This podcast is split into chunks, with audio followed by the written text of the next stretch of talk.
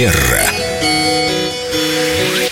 С нами Виктория Катева-Костолева, наш специалист. Так уж получилось в феврале, когда мы отмечаем День всех влюбленных, специалист по любви, а не только по этикету и психологии. Здравствуйте, Виктория. Здравствуйте. Мы заговорили о языках любви. Оказывается, свою любовь нужно выражать по-разному, в зависимости от того, какой язык любви у вашего партнера, что он от вас ждет, что ему нужно. Точно.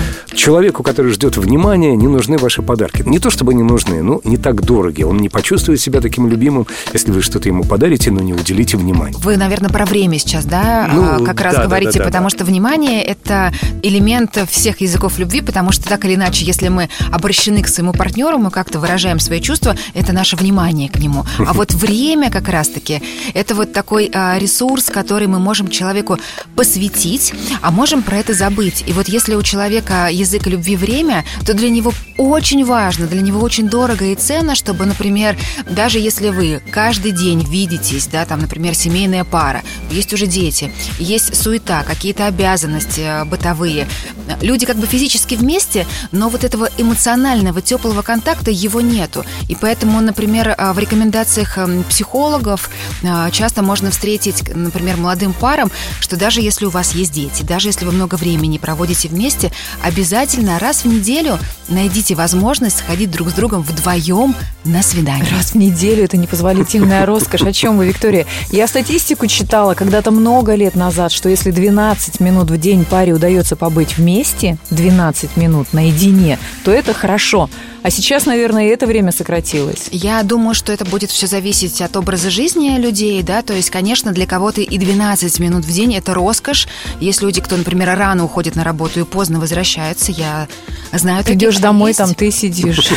А а есть кто-то, кто вот эту идею со свиданием берет и говорит о том, что действительно отношения становятся ярче, глубже, интереснее. И это позволяет вот это качественное время, когда а, никто вас ни от чего не отвлекает, вы только вдвоем, позволяет действительно по-другому увидеть своего партнера. И стать ближе. Качественное время, какой прекрасный термин, он так объясняет, все очень понятно, когда вы на 100% обращены друг к другу. Абсолютно верно. То есть время это последний из языков любви или какие-то еще разрабатываются и изобретаются? Может быть, есть какой-то тайный язык любви, потому что бывает так, что человек и этот язык попробовал, и тот, и пятый, и все они не работают. Да, мы с вами говорили о пяти языках любви в рамках концепции одного американского психолога, который даже этой теме посвятил книгу. Она так и называется «Пять языков любви», поэтому кому интереснее поподробнее с этим познакомиться, а, пожалуйста, читайте.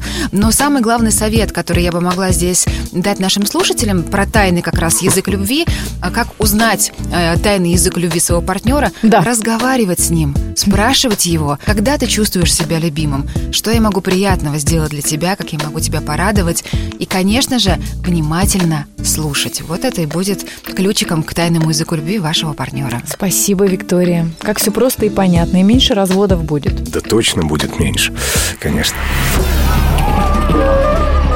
Терра Манера.